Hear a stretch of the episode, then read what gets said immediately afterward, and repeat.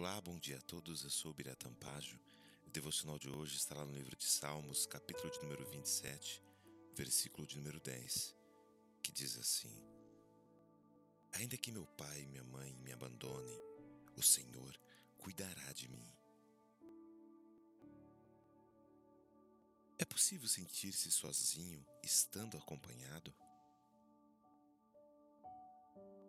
A ausência de alguém que o ouça ou até mesmo que lhe entenda, pode causar um sentimento de solidão, mesmo tendo pessoas à sua volta. Sentir-se sozinho não significa a ausência de alguém, mas sim uma falta de percepção de que alguém está à sua volta. Ainda que não existam pessoas contigo, Deus jamais o deixará sozinho, e o que precisamos é percebê-lo dentro de nós.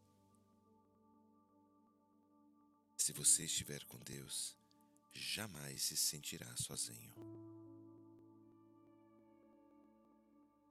Pensamento do dia: Você está com Deus?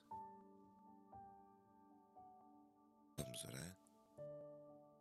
Senhor, queremos estar contigo todos os dias da nossa vida. Permaneça conosco, pois assim jamais sentiremos sozinhos. Em nome de Jesus, Pai, é que nós oramos e já te agradecemos.